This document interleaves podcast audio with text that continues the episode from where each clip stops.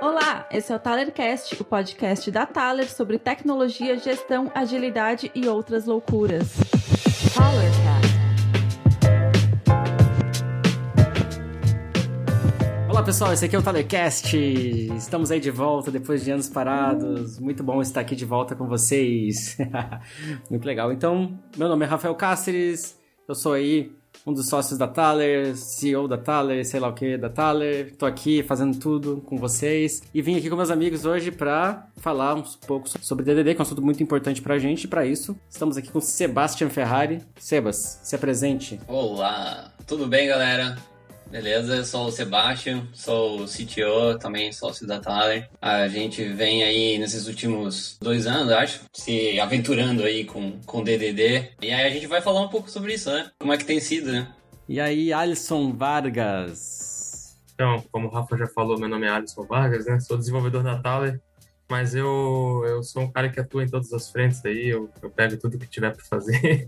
eu gosto um pouquinho de Kanban também. E no DDD eu sou, sou um aprendiz aí, estou estudando DDD, posso dizer que desde que entrei na Tala, talvez um pouquinho antes, quando eu estava admirando ali, né, essa prática aí, mas eu não tinha a, a possibilidade justamente de ter essa experiência, né? Então, agora que, que eu estou conseguindo viver, né, isso na, na prática mesmo, ter essa experiência dentro da Thaler e está sendo muito bacana. Vamos fazer um, um Thalercast aí, show de bola sobre DDD para vocês. E o Frank. E aí, Frank, como é que você tá? E aí, pessoal? Por aqui tá tudo bem. Meu nome é Frank, sou desenvolvedor aqui na Thaler também. Eu estudo DDD desde que eu entrei aqui dentro. Né? Então, sou um aprendiz também. A gente vai trocar uma ideia bem da hora sobre esse assunto. Massa. E com a gente aqui também tá a Fer, né, cara, que organizou tudo isso, fez essa coisa acontecer, cara, trouxe o Talercast dos mortos. E aí, Fer? E aí, Rafa? me, me, trouxe de, de surpresa aqui. Tudo bem, gente? Eu sou a Fer, sou da equipe de comunicação e marketing da Taler. A gente está voltando aí depois de três anos do último episódio do Talercast. Então, esperamos continuar voltando com esse assunto sobre DDD. A galera vai falar um pouco aí para vocês sobre quem é vivo sempre aparece. Né? Pois é, exatamente. então lá, vamos começar.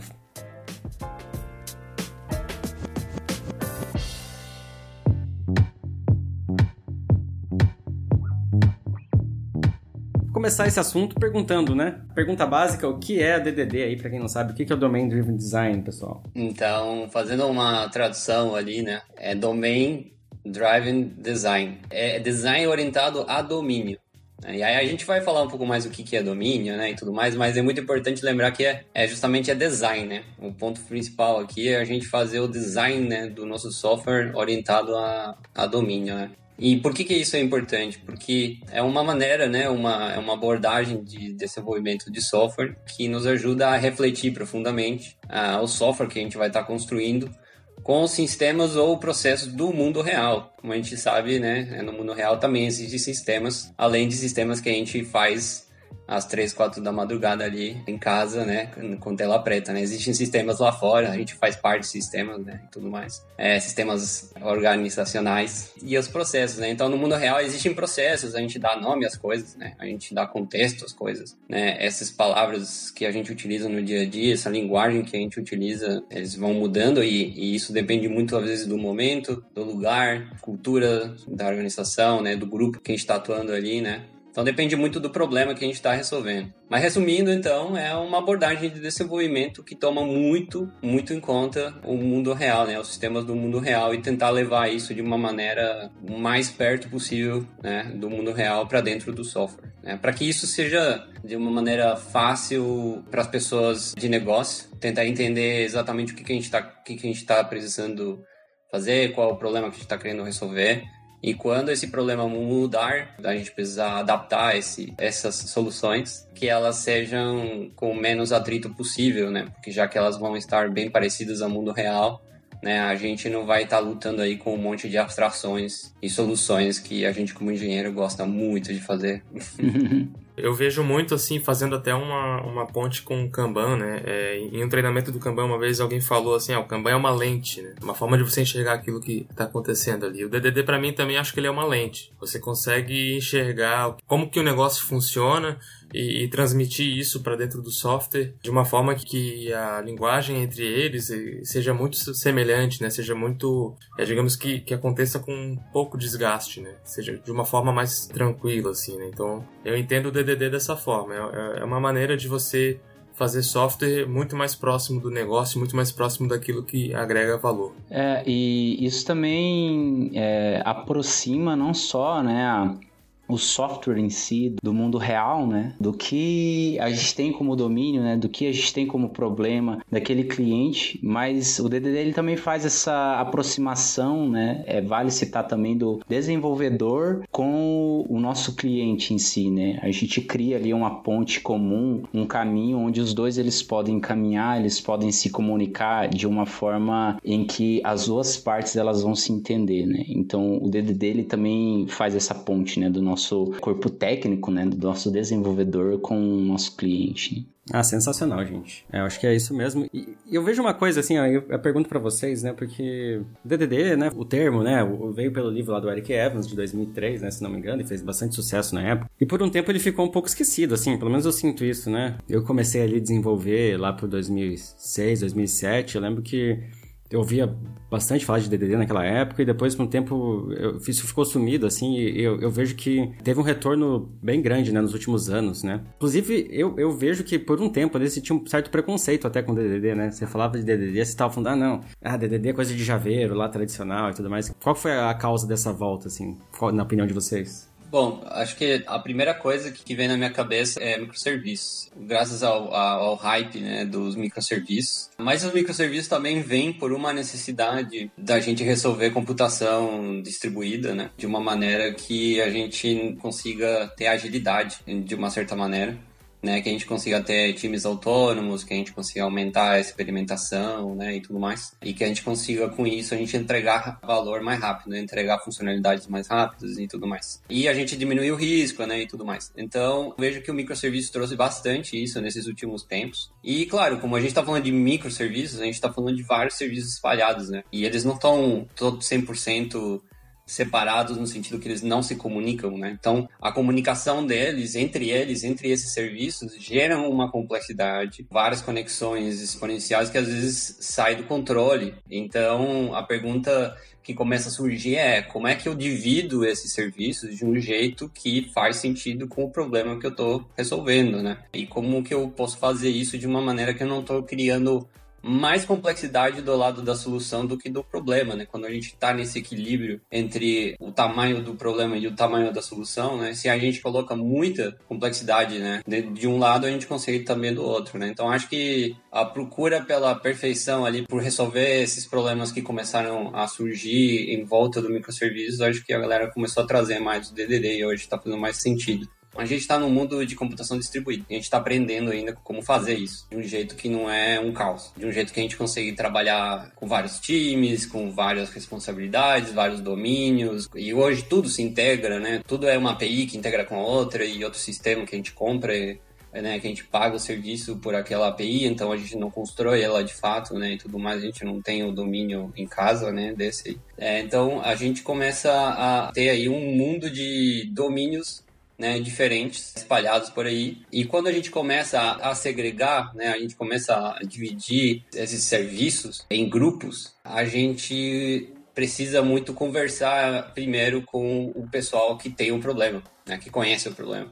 Para justamente entender como é que eles separam esses problemas. Como é que uma palavra significa uma coisa diferente dependendo da pessoa que eu pergunto, né? Ou do momento que eu pergunto, né? Às vezes, se eu tenho um onboarding e eu pergunto qual é a tua conta, no, processo de onboarding, qual é a tua conta, pode significar a conta de criação de login, mas pode significar a conta de banco, ou pode significar qualquer coisa, dependendo do momento, né? Ou, então isso começa a gerar o, o, tal do contexto. Justamente esse contexto ele, ele surge muito pela conversa, da gente conversar e entender o que, que significa cada palavra e a gente definir o que, que é cada palavra, né? E aí que vem a questão da linguagem ubíqua. Essa linguagem ubíqua, acho que é a joia, né, que a gente precisa que é a gente começar a conversar mais, né? Os desenvolvedores conversarem mais com o pessoal de, de negócio, né? E não criar, digamos assim, ao invés de ter aquela camada de proteção de um, de um product owner ou de é, pessoal de UX, né? Então há muitas vezes muitas coisas ricas, né? Muito entendimento rico para ali, para na parte de design, né? De UX e tal. E se confunde, né? Design com implementação. Então parece como que quando se tenta explicar o problema para o desenvolvedor já vem com um tiquinho de implementação, né? De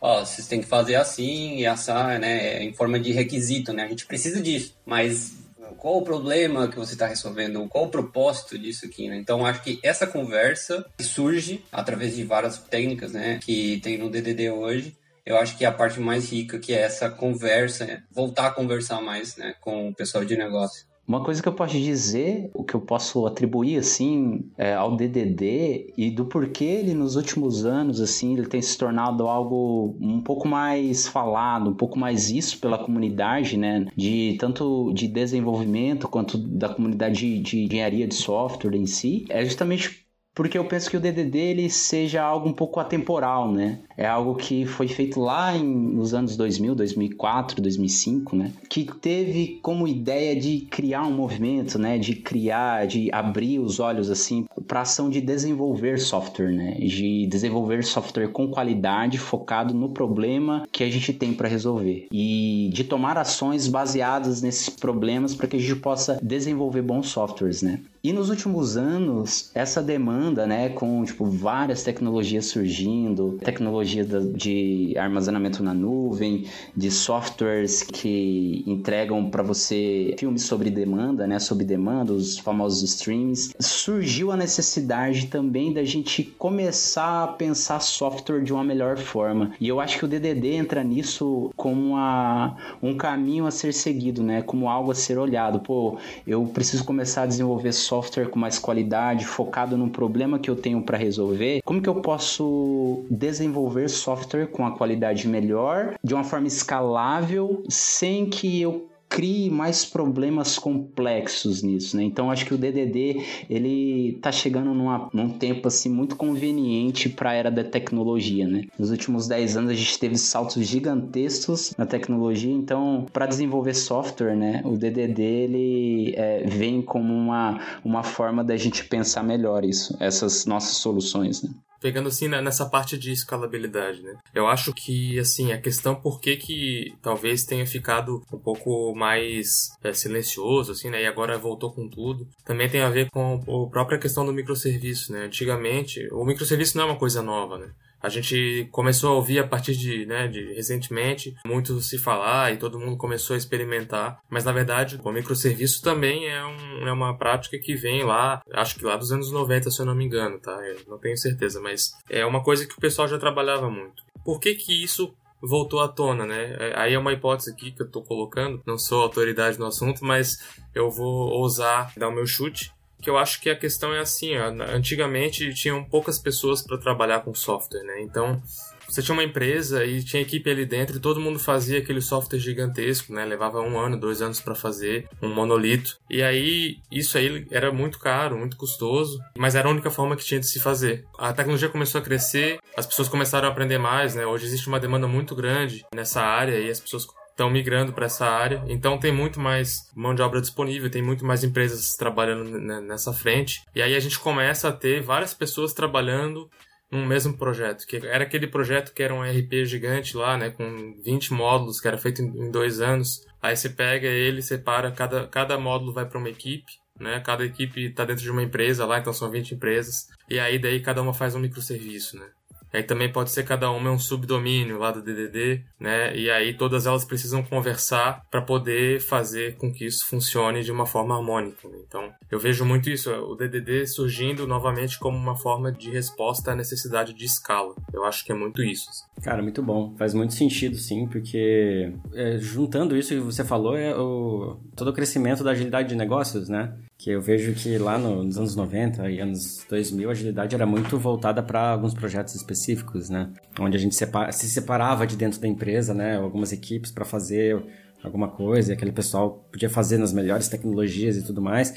Quando você se tenta pegar isso de volta, né? Pegar essa galera e botar agora na, no enterprise mesmo e com o crescimento dessas empresas, começou a virar caótico, né? E com isso, toda a ideia de microserviços, né? Agora tudo, de repente, tudo era microserviços, né? Ali, alguns anos atrás, acho que tudo É, todo mundo queria, né? Qualquer coisa era um microserviço. Quando veio a empresa tinha lá centenas, milhares de, de microserviços e a complexidade para é, comunicar tudo isso também começou a ficar gigantesca, né? Então começou a falar, não, peraí, será que eu preciso de tanto microserviço assim, né? Será que algumas coisas eu não posso ter um, ser mais monolito mesmo, né? Será que sim que não? Toda essa ideia da agilidade de negócios, né? Então, trazendo ali toda agilidade em escala, né? Eu acho que a agilidade de escala trouxe isso também. Então, como é que eu faço essa galera se comunicar melhor? Como é que eu posso fazer para que eu não precisa ter uma dependência, por exemplo, para fazer um deploy, eu não preciso que a empresa inteira faça um deploy, né? Pra...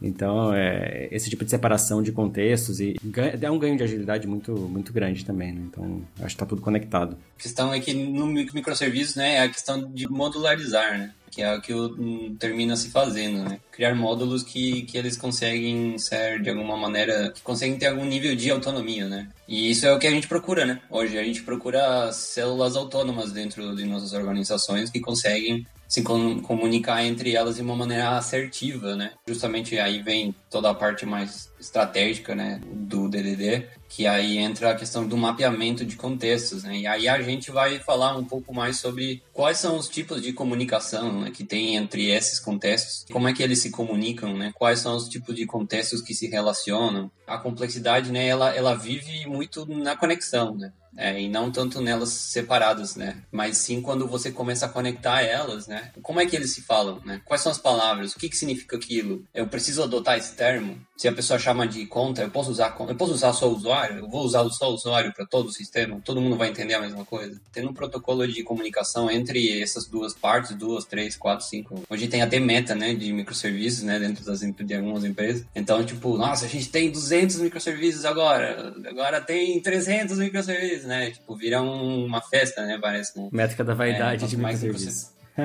é, exatamente.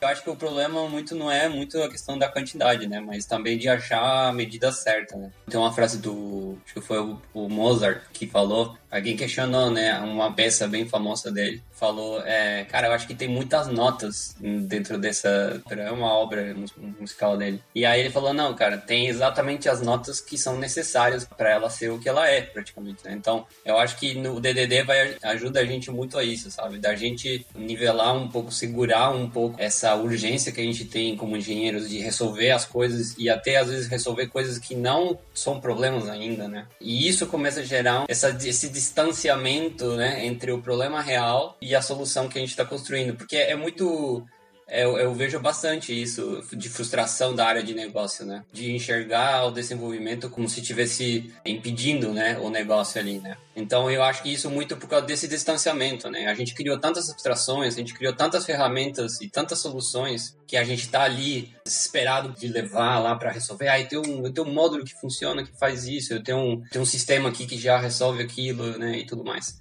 É, só que isso começa a criar um monte de conceitos e um monte de abstrações que começa a distanciar por causa do linguajar também. Se o, o pessoal de negócio chega e fala assim, não, cara, eu só preciso que quando o usuário fizer X coisa, faça tal coisa. Eu preciso que aconteça isso. Aí o, o pessoal de desenvolvimento, quando chega a esses requisitos, muitas vezes chega e, e a pessoa fala assim, nossa, mas para fazer isso, vou ter que mexer no, no conceito X e na abstração tal e no sistema tal e eu vou ter que remodelar e vou ter que adicionar uma coluna na tabela X e não sei o que, tal, tal, tal, tal, tal, né? Então são muitos, muitas abstrações, que isso é mais código, né? Que termina justamente aumentando esse atrito, né, de alguma maneira. Essa distância, né, que acaba acontecendo entre o desenvolvedor e, e, o cliente, né, a pessoa que vai usar, que justamente, né, que traz esses problemas, né. Por conta disso que a gente tem o, essa, justamente essa etapa de conversa, né, com os especialistas de domínio, né, porque são eles que vão saber o que que é, é necessário, né, tal dos domain experts, né. Eu vejo muito assim acontecer, né, de ter, por exemplo, uma solução que o desenvolvedor,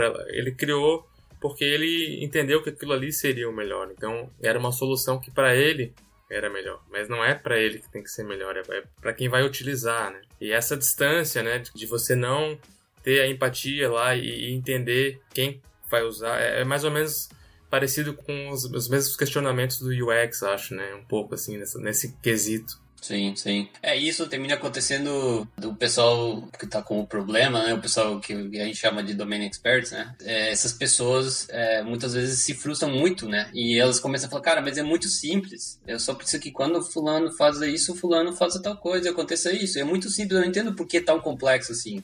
Né? E justamente é por causa disso. E isso é muito perigoso, porque quando o pessoal começa a falar, né, cara, é uma coisa muito simples, começa a se tratar um problema complexo como simples. E aí começa um caos, né? Porque aí tudo é tudo é simples, né? Não, isso aqui deveria ser simples, né? Mas é um problema complexo. Então se trata com as ferramentas erradas, né? Digamos assim, né? E por isso que tudo que a gente vai discutir sobre contextos e, e esses, esses conceitos e as suas relações de uma maneira emergente, né? De uma maneira que a gente vai descobrindo. Uma maneira de explicar bem interessante que é como se você entrasse dentro de um quarto com uma lanterna e estivesse todo o quarto todo com a luz desligada, né?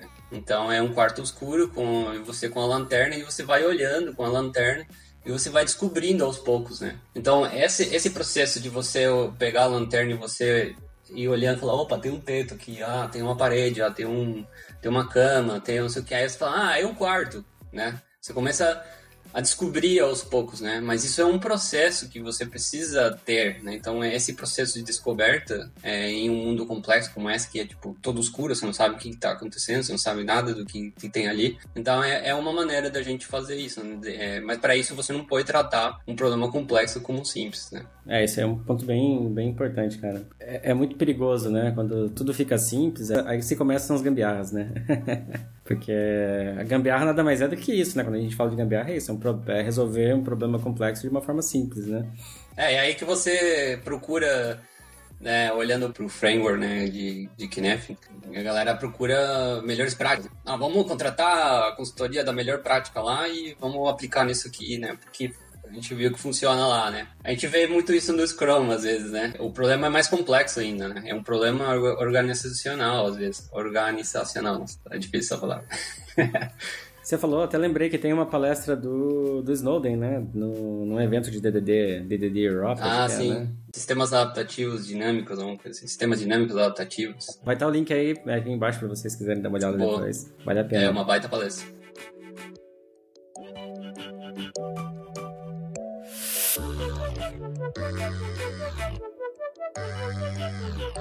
E aí, gente, indo, indo um pouquinho mais pro prático, né? A gente estava conversando antes aqui, né? Então, assim, a gente tem. O DDD a gente tem essa parte mais estratégica e mais, mais tática, né? E a gente vê que essa parte tática também foi muito falada, né? Então, pensar em código e, e tudo mais, né? Mas acho que a gente viu que tem pouco material falando dessa parte mais estratégica, né, do, do DDD. E vocês queriam comentar alguma coisa sobre isso? Né? O que, que, que vocês veem? Né? O que, que vocês estão olhando de, de materiais sobre isso, sobre essa parte mais estratégica do DDD, né, mais voltada para realmente o entendimento das necessidades do cliente, da organização como um todo? É que eu acho que não adianta a gente começar a se preocupar com o código, com a parte tática, se a gente não tem a, a parte estratégica bem definida, né? Eu vejo muito assim, né, no, no, que a gente trabalha aqui, né? Muito do que vai pro tático é reflexo do estratégico. Então, não tem como você chegar com uma solução pronta, né? Ah, eu vou usar arquitetura X, arquitetura Y, eu preciso ter os meus value objects, né, no código e tal, se nada disso está representando algo que faz sentido lá com o um negócio, né? E, e para isso a gente tem as ferramentas né, que são, por exemplo, uma das que a gente utiliza muito aqui, o context mapping, né, que vai passar para a gente mais ou menos como que os domínios eles se relacionam entre si. E isso vai se refletir também na forma como a, a aplicação ela vai funcionar, né. É de fato assim uma parte muito muito importante, se não a mais importante nossa, sensacional. Eu, eu, concordo, cara. E é uma coisa que eu tô vendo, assim, acho que a maior vantagem que a gente tá tendo quando a gente tá fazendo mapeamento de contextos, né, usando essas técnicas de, de context mapping mesmo, é porque a gente, né, como Thaler, como uma empresa que tá entrando dentro de outra empresa para fazer um trabalho, né? E a gente sempre entrava e, e, tem um mundo de comunicação, um mundo de pessoas que a gente tá se comunicando para poder fazer aquela parte do software ou aquela parte do, do negócio em si, né, que a gente tá resolvendo. Até, podia ser uma parte separada, mas ela sempre ela sempre tem um monte de integração, né? Então a gente sempre está integrando com um monte de gente. E é uma coisa que a gente sempre, a gente sempre apanhava, né? A gente ia lá e dava as previsibilidades, mas as coisas sempre travavam o quê? A integração, né? Sempre integração, tanto com a própria organização, como outros fornecedores, né? E eu vejo que o mapeamento de contexto ajudou, está ajudando demais a gente conseguir enxergar isso antes, né? Já começar a sinalizar problemas que a gente pode ter, né? Então, assim, a gente vai integrar com essa galera toda aqui. E aí? Já botar isso dentro do nosso escopo que A gente já sabe que isso não é uma coisa que vai ser fácil, não é uma coisa que vai ser rápida e, e, isso já ajuda a setar também com o cliente a expectativa né, de prazo. É, é, uma complexidade, é uma conversa, né? E também aí entra a questão da linguagem, né? Geralmente você entra numa empresa, tem o pessoal né, do marketing tá falando de um jeito, do financeiro fala de outro, aí tem quatro, cinco fornecedores que estão falando outra língua.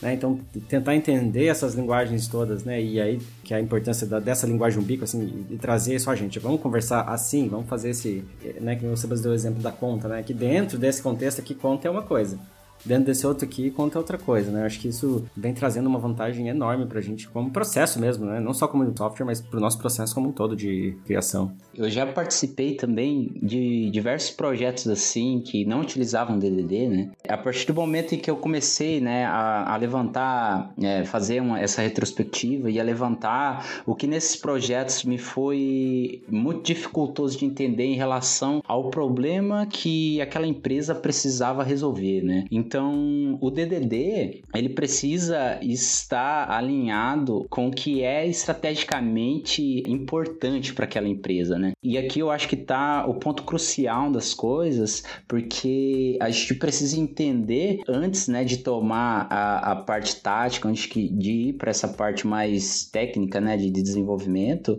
e entender o que está impactando naquela empresa, o porquê que ela tem aquele problema e como diversas outras partes partes daquela mesma empresa enxergam aquele problema, né? O nosso domínio. O DDD, a principal parte dele é a comunicação, né? É você ter essa interação com o teu cliente, de você ter essa interação com a empresa com a qual você está resolvendo um determinado problema, para que lá na frente as coisas elas não saiam dos eixos, né? E você não tome uma decisão errada, tecnicamente ou de estratégia, né? Eu acho que esse é o ponto crucial, assim, é entender esse problema, né? É se comunicar com o cliente e de fato entender o que, que ele quer resolver.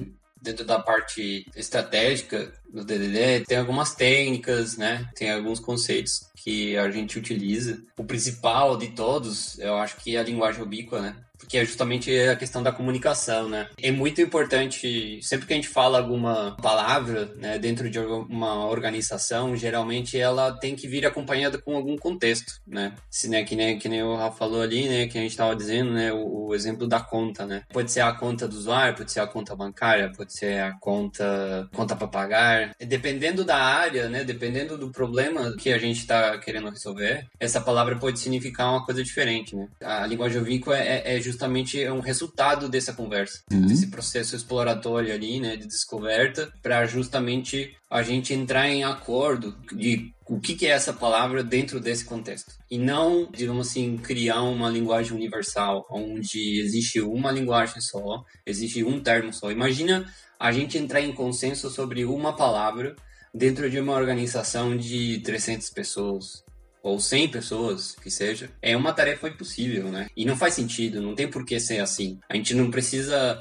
definir que agora usuário é uma coisa só e, em todos os lugares, em todos para todos os problemas e para todas as soluções, né? Não faz sentido. Por isso que sur começam a surgir papéis, né? Como por exemplo o editor ou o moderador, né? Começar a surgir esses papéis, né? Que justamente vêm atrelados com esses contextos. A linguagem ubíqua ali, essa esse resultado final dessa conversa aí, né, de, dessa comunicação constante ali, é para mim uma das coisas mais ricas, porque dali começa a ter menos esforço de tradução entre a área de, de desenvolvimento, né, e a área de negócio, porque a gente começa a conversar na mesma língua. E isso é mais importante do que a gente acha, né? A gente desvaloriza isso, né? Inclusive, tem muitos desenvolvedores que não querem falar com a área de negócio. Não, eles querem usar a sua própria linguagem, que é a, maneira técnica de falar, né? Muito techniquez, né? O famoso techniquez. Eu acho que é como se fosse um escudo, assim, sabe? Uma maneira de se proteger, né? De se solar um pouco ali, né? De não fazer parte muito disso. Mas aí começa a ter uns problemas colaterais, que são esses, essas abstrações necessárias, né? Sistema super complexo e ninguém entende porquê, se o problema é tão simples, né? E por aí vai. Essa linguagem ubíqua, ela é muito desvalorizada. Essa questão de criar uma linguagem que seja ubíqua, mas não universal, né? É, que seja uma linguagem definida e que entre em acordo entre todos os times, né, em todas as pessoas, que entra em acordo, mas ela não precisa ser universal, ela pode ser contextual, né? Ela pode ser por domínio. Eu acho que a tradução também não ajuda, né? Às vezes omnipresente, sei lá, linguagem omnipresente. Hum. E eu já vi universal por aí em alguns, em alguns lugares. Então, assim, eu acho que é importante enfatizar isso, sabe? Que é uma linguagem definida entre os times, entre as pessoas que estão ali, fazendo parte do desenvolvimento,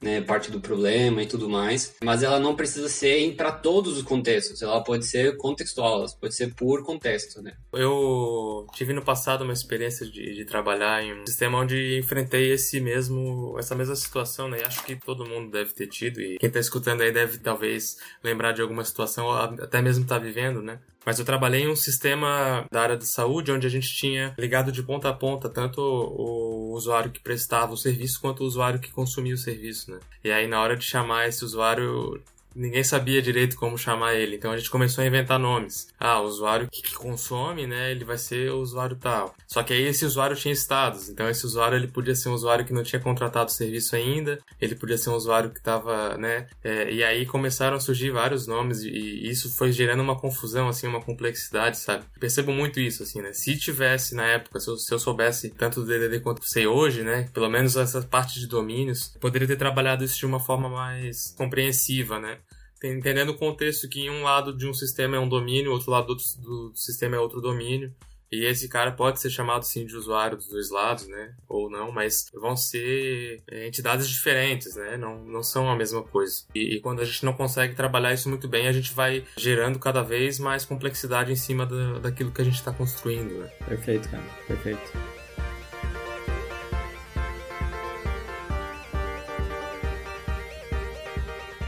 A gente falou então aqui da linguagem ubíqua, falou de context mapping. Tem mais um pilar, né, que acho que a gente faltou comentar, que é o bounded context, né? Que o que mais gera discussão, assim, pelo que eu vejo na, nas conversas sobre DDD, que é o que mais pessoal tem dúvida de entender o que é um bounded context. Podem comentar aí sobre isso?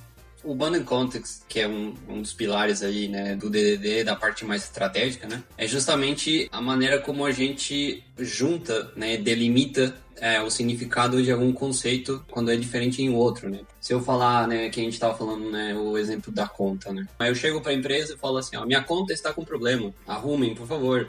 Né? Eu não estou conseguindo entrar na minha conta, né? Dependendo da empresa, dependendo do sistema que você está lidando ali, né? A pessoa vai perguntar, tá, beleza, mas de conta do que, senhor, está falando? Você está falando conta bancária, conta, né? Você não está conseguindo pagar a conta, você não está conseguindo entrar, fazer login na conta, você não está conseguindo acessar a conta, é isso que está acontecendo, né? Então você vê que a pessoa está tentando achar o contexto daquela palavra. Né? Essa delimitação, né? Essa, essa maneira de você delimitar, né? Separar, né? Digamos assim, conta nesse contexto significa tal coisa. Essa conta nesse outro contexto significa tal outra coisa, né? Essa separação é a questão do bounding context. E o bounded context, né, ou contexto, né, a parte mais do contexto, é uma modelagem, né, que a gente faz no nosso, né, a gente como seres humanos, a gente faz modelagem de tudo. Tudo que a gente vê, a gente modela, né? A gente olha para a porta e a gente vê uma maçaneta, vê a fechadura, vê a porta, né, vê que a gente sabe que através de uma ação de girar a maçaneta ela vai abrir, então existe o conceito de abrir, né, e tá, tá, tá. Então é uma coisa que a gente faz para solucionar um problema. Então, existe uma diferença entre a área do problema e a área da solução. Então, a parte do contexto, pelo menos na minha opinião e pelo que eu dei por aí, digamos, é, em toda a minha experiência, ela vive mais na parte da solução. Porque é o como que a gente vai representar né, isso de uma maneira que a gente consegue ter uma conversa sobre a solução, né? Que a gente consegue modelar. Então, quando a gente fala, ah, a gente precisa modelar a solução, é justamente isso. Então, vamos supor que meu problema é entrar numa loja, beleza? Entrar fisicamente na loja. O meu problema é entrar na loja, certo? O como que eu vou resolver isso é aonde vem o contexto. Aí o contexto vem, sei lá, entrada, né? E aí eu tenho uma porta, eu tenho a maçaneta, né? Eu sei que existe uma ação de girar a maçaneta, né? E depois, né, existe uma questão temporal ali, né? De tempo ali, né? Então, depois que eu abro a maçaneta, né? E a porta está digamos assim, aberta, então existe um estado daquela, né, daquele conceito,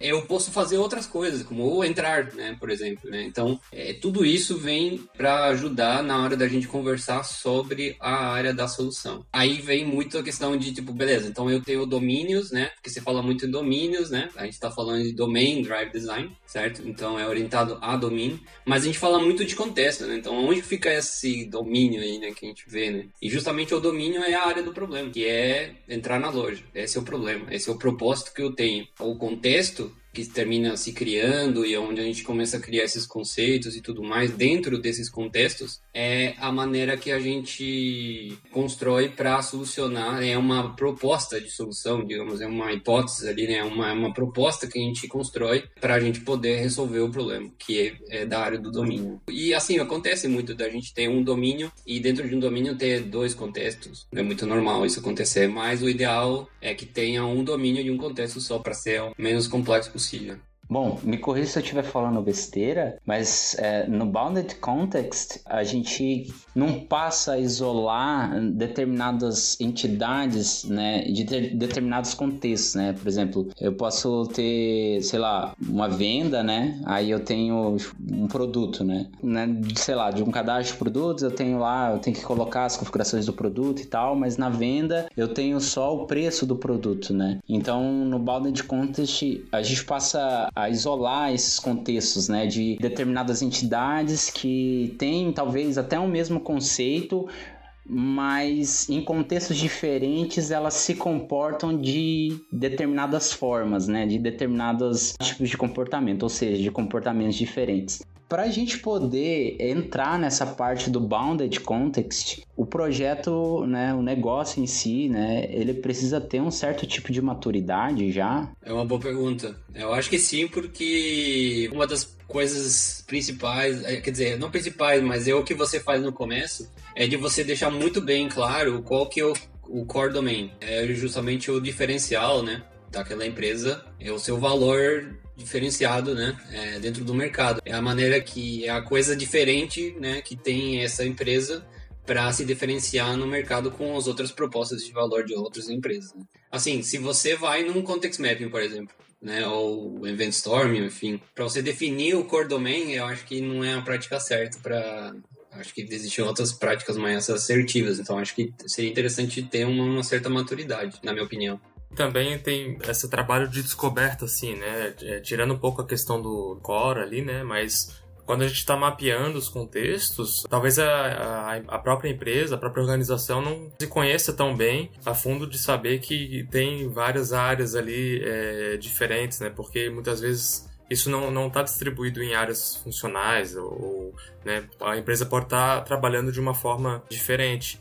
Mas a, quando a gente vai levantar o contexto em si, é, a gente vê que a área tal se relaciona com a área tal, e isso ali vai formar um contexto, né? Onde ali vai ter uma linguagem ubíqua e tal, e a gente começa a fazer esse trabalho de estar tá mapeando isso. Então, tentando conectar aí com a questão da maturidade, né? Eu acho que precisa ter uma maturidade, como o Sebas falou, no sentido de saber qual que é o seu valor estratégico, né? A empresa precisa saber aonde que ela está trazendo valor, até porque se, se ela quer sobreviver é muito importante que ela saiba disso, né? Mas é, a parte disso, talvez nem todos os contextos sejam claros, né? Então tem esse trabalho justamente de estar conversando com os experts do domínio para estar tá levantando. E muitas vezes isso que vai ser mapeado, que vai ser desenhado, não é, não reflete exatamente a, a mesma forma como a organização está estruturada, né? Sim, Pode sim. ser que ela seja diferente. Só complementando essa parte ali do core domain, que geralmente o core domain, ou core subdomains, né, enfim, são domínios que a gente espera, digamos assim, é da onde a gente espera um maior ROI, né? É o maior retorno, né? Ou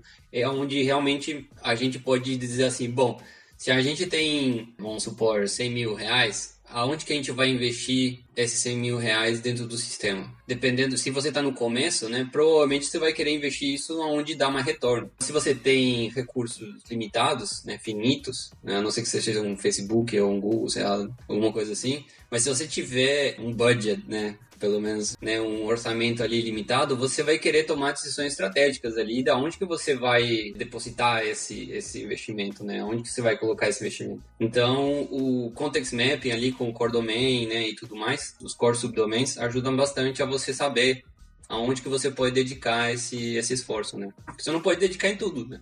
E também se você dedica, vamos supor que você gasta a metade do orçamento fazendo o login. Aí o resto do tempo e do esforço que você tem ali para aplicar é para fazer o resto do, do sistema, entendeu? Então, a não ser que você seja uma empresa de login, né? A não ser que você seja uma empresa de login, mas aí teu core domain, aí exato, exatamente. Mas aí teu core domain é fornecer o melhor login do mundo, entendeu? Sei lá, alguma coisa assim.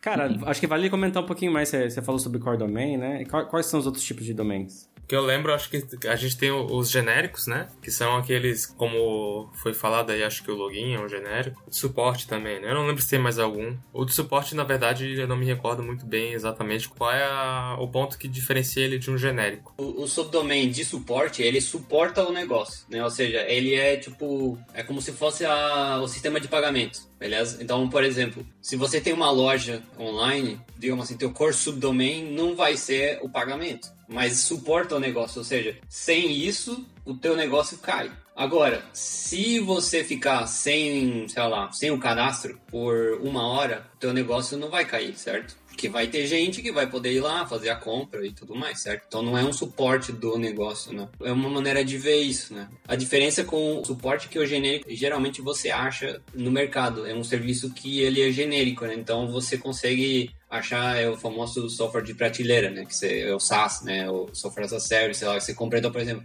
ah, eu vou construir um CRM ou vou comprar o uso de um CRM? A não ser que você seja uma empresa de CRM, entendeu? Que aí você vai fazer um CRM, né? aí é outra história.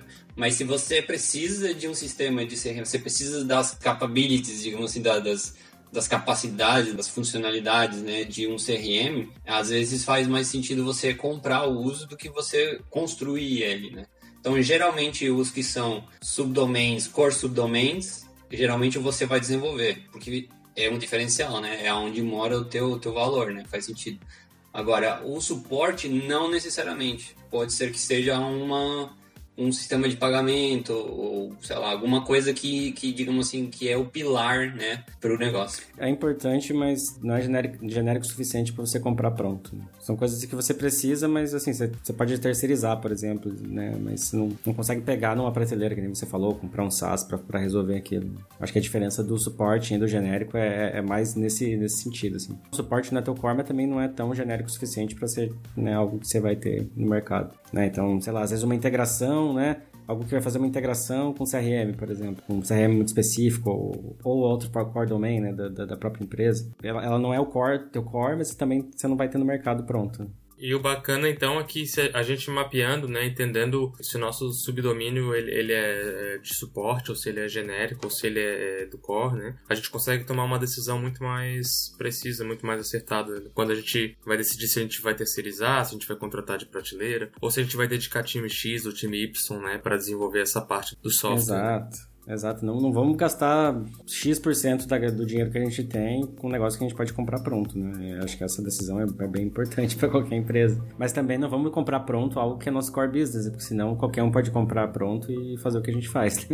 então tem essas diferenças. Né? Cara, o interessante, dando uma analisada assim nessa conversa como um todo, todos os pontos eles fazem uma pessoa que é do negócio, né, que está levantando isso e até mesmo, sei lá, um, um, cliente que é dono de uma empresa e tal, quando senta para falar sobre isso, né, quando a gente aplica essa estratégia, automaticamente a gente meio que obriga, né, ou a gente dispõe na mesa da pessoa pensar o negócio dela como um todo, né, tipo, o que é importante e o que não é importante, né, o que é estrategicamente importante para minha empresa sobreviver e o que que eu posso, assim, não que não seja importante mas que eu posso deixar aqui e ir resolvendo aos poucos. É interessante isso da, do DDD, né? De como ele é, faz a gente pensar nisso, né? Eu vou me atrever aqui a dizer que é, separar em contextos, separar domínios, subdomínios e ter outros subdomínios e outros tipos de subdomínios, isso é fractal. Então, você pode fazer em todos os níveis necessários, né? Então, você às vezes não precisa definir o core domain sempre da empresa toda. Às vezes você uhum. pode definir o core domain do problema, porque domain problema, né? Então, o propósito, né? Então você pode alinhar o core domain ao propósito. Então, por exemplo, se você estiver lidando com sei lá, é, da parte de estoque, né? Então, qual o core domain dele? Qual o propósito que ele tem? Ah, gerenciar o estoque da maneira mais eficaz e tal, tal, tal possível, fazer com que, sei lá, o delivery sempre tenha um produto pronto para poder levar, sei lá, entendeu? Então, isso fica claro ali. E olhando para ele, para esse core domain, você pode olhar e falar, beleza, então, qual o core subdomain desse domínio aqui? Qual que é o genérico? Ah, o genérico pode ser um uhum. sistema, é, ou empresas que vendem né, é, sistema de logística, de delivery e tal. Então, você pode começar a partir daí. Então, você não precisa construir só porque você definiu que aquele domain lá ele é só de logística e tal, né? Não significa que você precisa fazer, né? É só porque ele está dentro de vários outros domains e tudo mais, né? Só porque ele é um subdomain de um outro domain. Então, você vê que começa a ficar até difícil falar, né? Porque você pode ter sempre um subdomain dentro de um domain. Então, se você tem um, sub, um subdomain, também é um domain. E aí, por, assim por diante, né? Eu vou me atrever que é fractal e eu acho que isso é interessante. Só pelo fato de ser fractal.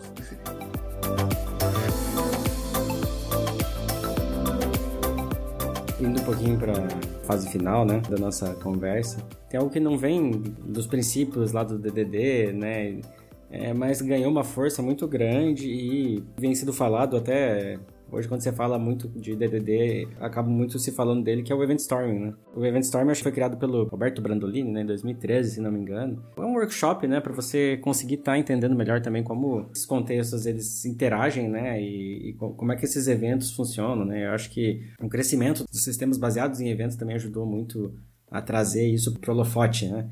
Então, é, acho que a gente está usando, assim, aqui na Thalia com bastante, bastante sucesso, né? Eu vejo o Event Storming, né? Um workshop que tá virando uma coisa bem de regra mesmo para quase todos os projetos. E eu queria que vocês falassem um pouquinho, hein? Que que você, como é que você está sendo a experiência de usar ele? O Event Storm tem servido muito como a lanterna que eu estava falando no começo. Ele serve muito para a gente começar a ter uma conversa com o pessoal de negócio, né, com o pessoal que está ali com os problemas, tentar entender quais são as partes importantes e principalmente começar a fazer essa modelagem colaborativa. O maior objetivo para mim, eu acho que do Event Storming é a modelagem colaborativa. Eu acho que se eu parar para falar aqui só sobre modelagem colaborativa, da quantidade de benefício que isso traz para a empresa como um todo, são muitos, assim. Uma das coisas que traz muito ali é justamente essa conversa, né? É onde começam a surgir coisas, tipo, ah, eu achava que, sei lá, artigo era tal coisa, né? O, o pessoal de desenvolvimento, né? E aí o, o pessoal que trabalha, que escreve o, jornal, o jornalista, fala, não, cara, artigo é, tal, tal, tal, e tem esses campos, e tem essa estrutura, e eu preciso que tenha esse tipo de comportamento. E aí começa a se levar isso a uma linha do tempo, que é um dos diferenciais também do Event Storming, comparado com outros processos ou com outras ferramentas de modelagem que coloca isso numa linha do tempo. E se você coloca uma linha do tempo e você coloca eventos, e comportamentos, você está falando na língua humana que a gente entende. A gente entende eventos. Você entende que uma porta fechou, ou que uma porta abriu, ou que um pagamento foi feito, ou que um. Entendeu? Você entende isso, né? Você, você consegue colocar isso numa linha do tempo, né? Hoje, na Thaler tem sido uma experiência muito massa, porque a gente não está fazendo o Event Storming como uma ferramenta, digamos, como se fosse uma dinâmica única dentro do processo de desenvolvimento. Então, a gente adotou ela como parte de um arsenal de ferramentas para tornar as arquiteturas evolutivas, né? Que estão constantemente evoluindo. E para isso é uma você... documentação viva, né? Exato, exatamente. Ela é viva e ela é colaborativa e é uma documentação que ela é fácil, digamos assim, de manter ela atualizada porque ela se limita a coisas muito simples, né? Você trata só de eventos, conceitos,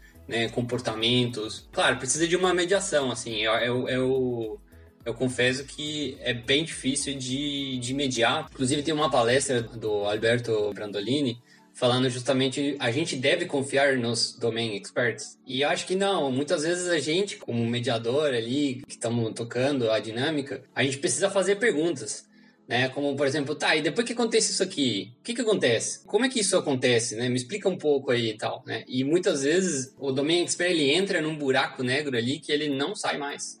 E ele quer explicar todo o detalhe, porque fulano manda aquilo e ele depois aprova e manda para não sei o quê, e depois, ah, não, mas se acontecer tal coisa, e aí começam as ramificações, né, disso aí. Então, é, é, exato, as exceções e os casos ruins e os casos bons, né, e tudo mais. Eu vejo que no Event Storming hoje, para mim, o que tem sido de maior desafio é saber quando parar o Domain Expert.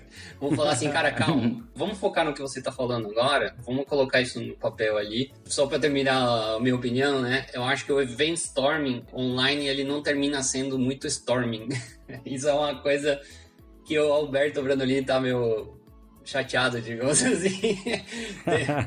Porque ele fala, mas isso não é event storming, né? Porque se você parar para pensar hoje, o event storming virtual que a gente faz, que a gente é forçado a fazer também, mas a gente já fazia, né? Porque né, a Thaler é uma empresa 100% remota há, há vários anos, né? antes da pandemia. Então, a gente sabe muito desse desafio, né? Então, quando era o event storming com pessoas, né, é, dentro de uma sala e tudo mais, tinha muitas vantagens, como por exemplo, você via os grupinhos, pessoas indo para um lado e indo para o outro, e você via a, a, maneira como a pessoa escreve, né? Então você consegue identificar quem escreveu esse esse post-it, é enxergar para onde que a pessoa fica olhando e fica se perguntando, hum, será que acontece isso mesmo? Será que né? Então, você vê que tem uma interação muito maior do que virtual. Virtual geralmente é mais tem uma, duas pessoas escrevendo, e resto falando, né? E isso é um desafio bem grande, eu acho, para fazer event storming virtual, que é de manter todo mundo fazendo storming mesmo, que é todo mundo escrevendo e mexendo e perguntando e tal, tal, tal. Mas como você só tem uma pessoa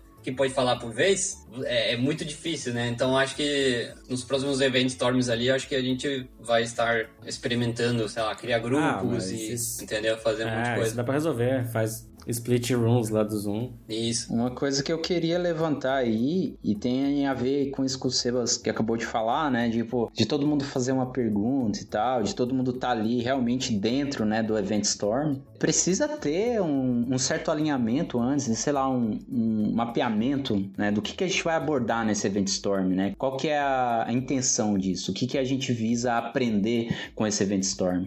Uhum. Então, existem vários tipos de event stormings. Eu acho que são três. É o big picture, né? Que é tipo, vamos pegar tudo. Não tem um objetivo claro, assim. É tipo, porque a primeira. Entender o fluxo. o máximo possível. Entender o fluxo de como é que os eventos acontecem e quais são os eventos que são importantes para o pessoal de negócio, né? E ver isso numa uma linha de tempo que acontece antes de outra coisa acontecer, né? E, e, assim por diante. Né? E o que acontece depois, né? E tudo mais, né? Essa primeira pergunta ali, geralmente, é uma pergunta que você pode fazer onde todo mundo vai escrever um monte de coisa. E vai escrever lá, evento X, evento, tá, tá, tá, tá, tá, tá, tá. Vários eventos Aí rolou o storming, realmente, né? Aí que começam as perguntas, beleza, o que que acontece primeiro, o que que acontece segundo, o que que acontece depois do quê? E aí começa a gerar esses clusterzinhos, digamos, começa a gerar uns grupos. Eu, pelo menos, eu tento levar muito por aonde que vocês têm maior dúvida de como é que funciona, ou como é que gostariam que funcionasse, aonde existe a maior dúvida, né? Cara, muitas vezes eu acho que é, sei lá, na área de pagamento, carrinho de compra, ou de, não sei, qualquer outra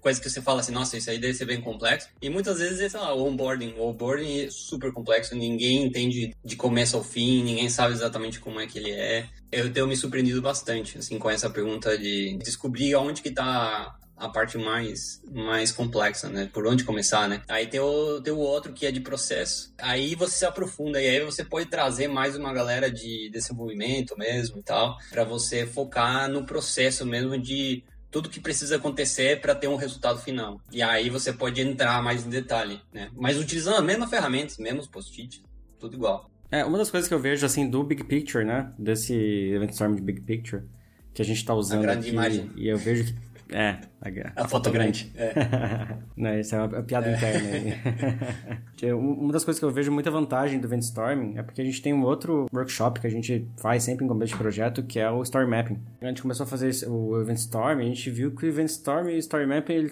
eles têm muitas similaridades, né? A principal é essa, é essa visão da linha do tempo, né? O, o User Story Mapping, ele tem uma visão um pouco mais voltada para o usuário final, né? Ou para o usuário em si, é, onde eu vou estar olhando a jornada do usuário dentro do sistema e vou estar dali dessa jornada né, olhando as tarefas, né, que ele faz, né, então as tarefas que o usuário faz, não, não tarefas que o desenvolvedor fazer, mas o que o usuário faz dentro do sistema, e dali a gente sai com, com épicos e com histórias e com releases, né, então é uma ferramenta que a gente usa para fazer esse mapeamento geral e é uma comunicação que a gente tem muito boa com o pessoal de, de, de negócios e design. E o Event Storm ele tem essa, uma característica muito parecida, que é essa linha do tempo, mas ele tem uma pegada um pouco mais de funcionalidade, né? De como é que a informação flui, em vez de só como o usuário flui dentro desse sistema, né? Então eu vejo que seria talvez uma jornada da informação, né? Como é que as coisas passam de um lugar para o outro e o que, que eu vou precisando no caminho, né? Então assim, ah, beleza, aconteceu esse evento, beleza, para acontecer esse evento, o que, que tem que ter acontecido? Que informação que eu preciso ter para isso ter acontecido, né? Que comando que eu tenho que ter chamado para isso acontecer? E aí, quando eu pego e combino o Event Storm com o Story Mapping, eu consigo ter um mapeamento das minhas user stories, né? Pra gente sair com um processo mais redondinho, muito mais rico, né? Porque eu não tô vendo só uma visão, tô vendo a visão da informação e a visão do usuário também, combinando as duas para criar um, uma coisa única que é bem mais legal, né? É uma das, das saídas que eu vejo que tem sido bem legal pra gente usar e quando a gente faz o, o User Story Mapping depois, fica bem mais fácil quando a gente faz ele depois do, do Event Storming, porque as coisas acabam ficando bem mais claras, né? Eu vejo dois grandes benefícios, cara, no Event Storm, assim, né, contribuindo aí também. Um deles que é uma ferramenta de gestão visual, né, assim como muitas outras que a gente usa. Então, ela comunica muito bem, é muito fácil para qualquer um que esteja observando compreender né? E ao mesmo tempo ela já está conectando ali negócio com técnico, né? Então acho que isso é muito valioso. E a outra questão que eu acho que é muito importante, né, também meio que é, na linha do que o Sebas estava comentando, quando a gente começa a tratar algum, algum caso, algum evento ali, muitas vezes as, as pessoas que estão envolvidas ali, elas começam a discordar, assim, né? Não, mas isso aqui não é assim. Não, mas não é assado. E aí, nesse momento que eu vejo o grande valor, porque se não tivesse sido feito o Event Storm, se tivesse feito uma coisa mais clássica, né, o cliente ia mandar pra gente lá uma análise de requisitos, né, a gente ia ler aquilo ali e ia sair fazendo. A hora que a gente fez o Event Storm, os caras conversaram, aí eles perceberam qual que é a real situação, como é que funciona, e ali já é tomada a decisão e já chega pra gente como que a gente vai aplicar, né? Então a gente consegue meio que já ir descobrindo esses buracos, né? Que as próprias pessoas não sabem que existem, porque nunca pararam para analisar aquilo ali, né? Sim. Então acho que isso é muito legal. Muito... Não, e acontece até deles falar, não, gente, a gente vai marcar uma reunião aqui para discutir isso, depois a gente vem com, com a, a, solução para vocês. Então, então, basicamente, o Event Storm ele é uma jornada de aprendizado sobre os processos daquele negócio, né? A gente junta todo mundo ali para aprender sobre isso, né? É, a gente não foca tanto na parte técnica, né? Nas soluções técnicas, a gente foca mais nessa parte processual mesmo do negócio. É, a gente tenta usar. E todo mundo aprende com isso. Alguns Artifícios. É, artifícios, tokens, sei lá, para representar algumas coisas simples, como, por exemplo comportamento, né? Qual comportamento, né? Como por exemplo finalizar o carrinho ou fazer o cadastro, né? Ou publicar tal coisa, né? Então são comportamentos, né? Mas esses comportamentos, é, se eles estiverem soltos, assim, né, sem nenhum tipo de contexto, fica muito, muito difícil de depois levar isso pro código. Inclusive, dá para fazer isso no código tranquilamente, mas o problema é quando existem outros comportamentos juntos. Né? E ou esse comportamento precisa mudar, ou precisa ter dois comportamentos parecidos, mas dependendo do contexto eles mudam. Tem uma metáfora bem comum, assim, que é da, da pergunta de, tipo, como é que você tá? Se uma enfermeira te faz essa pergunta, você entende que ela tá te perguntando se como é que tá a tua saúde, né? Que está doendo alguma coisa e tudo mais, né? Tem mais a ver com isso. Agora, se um político te pergunta como é que você está, aí você tem outras respostas para essa pessoa. né? Então, o, no Event Storming, justamente é onde a gente começa a separar esses contextos começam a emerger. Então, todos esses post-its que a gente vê colados ali e tudo mais, a gente começa a, a separar, começa a delimitar. E essa delimitação é justamente a questão dos contextos. Então, ultimamente eu tenho visto que o Event Storming muitas vezes ajuda a fazer um context mapping, sabe? A deixar ele mais real, mais fiel com a realidade. Muitas vezes a gente parte diretamente para o context mapping e depois a gente vai para o Event Storming e a gente vê que na real tem mais coisas ou tem menos coisas do que a gente estava pensando. Então acho que ajuda bastante para refinar é, context mapping também. Uma mudancinha de cabeça ali, né? De como pensar, que é olhar o evento como algo do passado, né? Então, tal coisa já aconteceu. E aí? Como ela aconteceu, né? O que aconteceu? Quando você fala assim, ah, fazer cadastro, né? Tipo, ah, beleza, tem que fazer o cadastro, ok, né? Quando o cadastro foi feito, beleza. Quando foi feito, mas foi feito por quem? Como é que ele foi feito? De onde que veio, né? É, é uma coisa, parece que besta, assim, mas eu acho que quando a gente tá dentro de um workshop, assim, conversando, fala, pô, já aconteceu. E aí? Como é que ele foi parar aqui, né?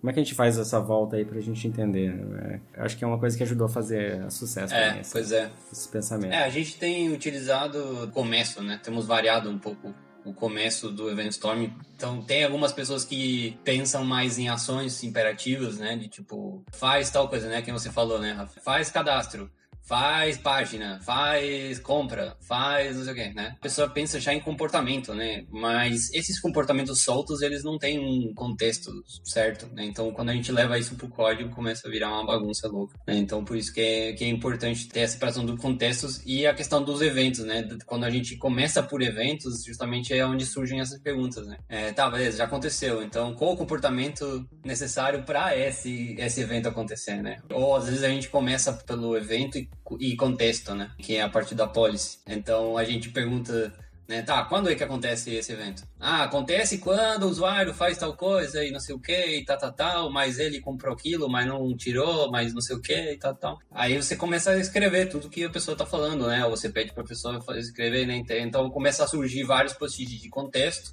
e evento, né? Contexto, evento, contexto, evento, contexto, evento. Eu acho que é um nível suficiente para você falar com pessoas que não são nem domain experts, às vezes são mais C-levels ou são as pessoas que entendem muito mais do negócio mesmo, né? E querem falar sobre esse tipo de coisa, né? Coisas que são cruciais. Às vezes você pode levar essa dinâmica para esse nível e depois, na hora que você decidir ali, você pode levar para um pessoal mais técnico mesmo e se aprofundar entre um contexto e o evento que aconteceu, né? E aí você começa a criar os comportamentos, os conceitos e tal. Nessa ideia aí, né, que você comentou de estar tá falando como se tivesse acontecido no passado, eu acabei de fazer um paralelo aqui, é, lembrou muito a, a, técnica do Feynman, né, Feynman, não, não, sei como é que é a pronúncia correta, e a do Rubber Duck também, né, que é muito isso, assim, como que você fala, né, explica, e a, quando você vai fazendo isso, você já vai percebendo os buracos e, e levantando, né, o que, que você precisa descobrir que você ainda não sabe para poder chegar chegar lá no, no objetivo final.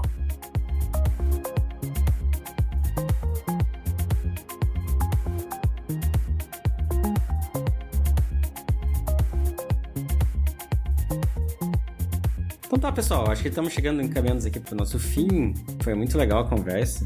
E eu queria que vocês, aqui hora para a gente finalizar, vocês dessem aí uma, umas palavrinhas finais aí sobre DDD.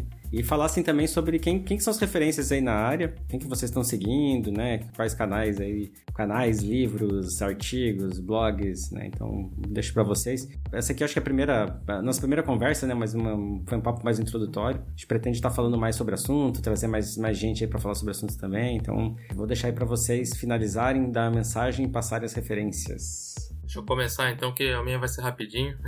Bom, primeira coisa que eu, que eu queria dizer, assim, né, de referência, é, tem um artigo bem bacana, um cheat sheet do, do HackerNoon. É, acho que o link vai, vai ficar aí disponível, né? Para quem quiser ver. É, um, é, uma base bem genérica. E o livro do, do Vernon também, o Distilled, que ele é um pouquinho mais curto, para quem se assusta muito com o livro azul lá, esse cara aí acho que é uma boa indicação. Minha recomendação é não se assustar, né? É, é um conceito assim que pode parecer meio assustador de início, né? Meio complexo, tem um monte de palavras novas, mas muitas coisas que a gente está chamando aqui com algumas palavras você vai encontrar paralelos em, em outras técnicas e aos poucos isso tudo vai se tornando compreensível. Então, eu acho que o DDD é uma abordagem que é extremamente válida a gente, a gente investir nossa atenção e aprender um pouquinho mais. Era isso. Valeu, galera.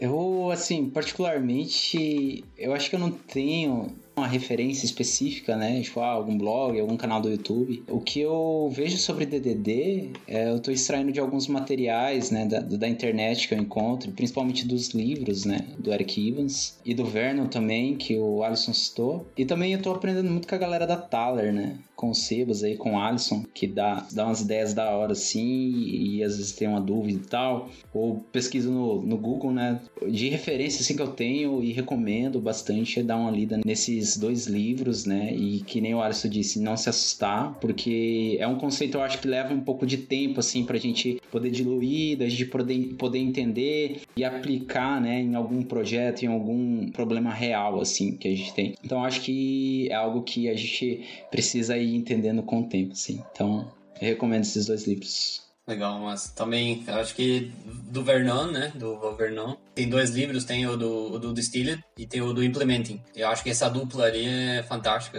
Eu li o Distilled e agora eu tô terminando de ler o de Implementing. Que ele é mais voltado para realmente ali a parte mais tática mesmo, né?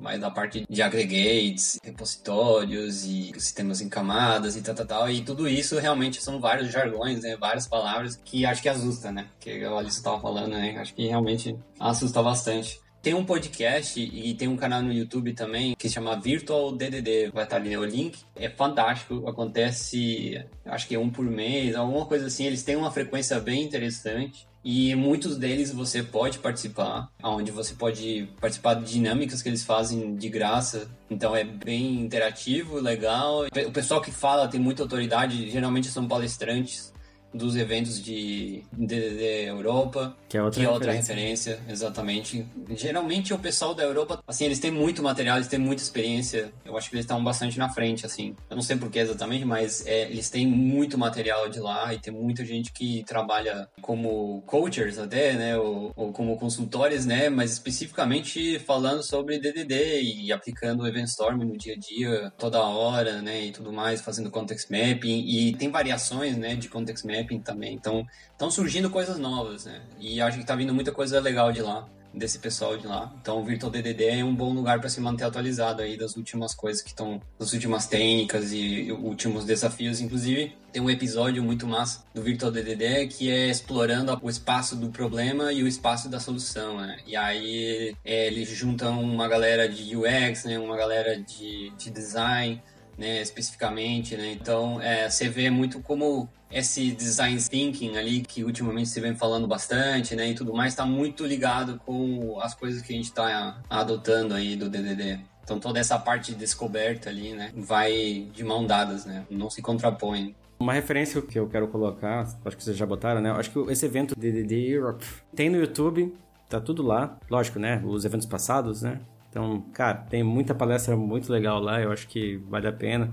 Tem Eric Evans falando, tem todo mundo, vale muito a pena dar uma olhada. Um, um livro que eu recomendo também é o livro de Event Storming do Brandolini, que tá no Leanpub. Acho que ele tá no 70%, ainda tem um monte de parte faltando, assim, mas já tem muita coisa legal, então vai estar tá o link aí também para vocês olharem. É um livro que vale muito e acho que tem muita referência bacana lá sobre o Event Storming especificamente. É, é, e a leitura é muito boa, né, desse livro, assim, ele realmente é. dedicou a, a, ser bem entendível, assim, sabe? Não é um monte de design patterns e um monte de coisa assim. Eu acho que a vantagem do ser um livro colaborativo, né, no Limpub ali, você já vai pegando feedback. Eu entrei no site agora lá e do DDD Europa, eles estão com um livro sobre 15 anos de DDD, que, né, do Limpub é sugestão, né, mas você pode comprar ele, entre aspas, de graça.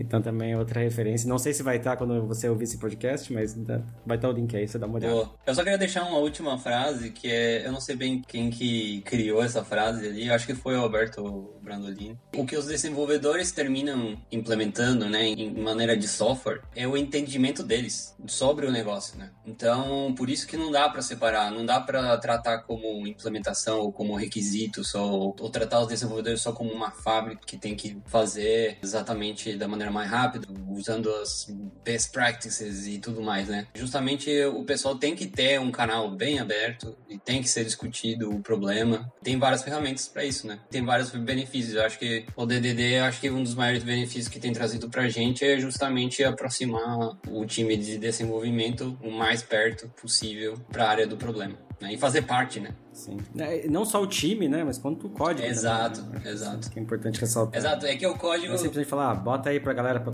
a galera pra conversar e pronto, né? É... Exato. É, é porque é o entendimento dos desenvolvedores. O código final é o entendimento deles. Então, se o entendimento não tá claro, imagina o resultado, né? Provavelmente não vai é. ser bom. então, massa, gente. Valeu, muito obrigado. Né? E mês que vem tem mais. Mês que vem tem mais.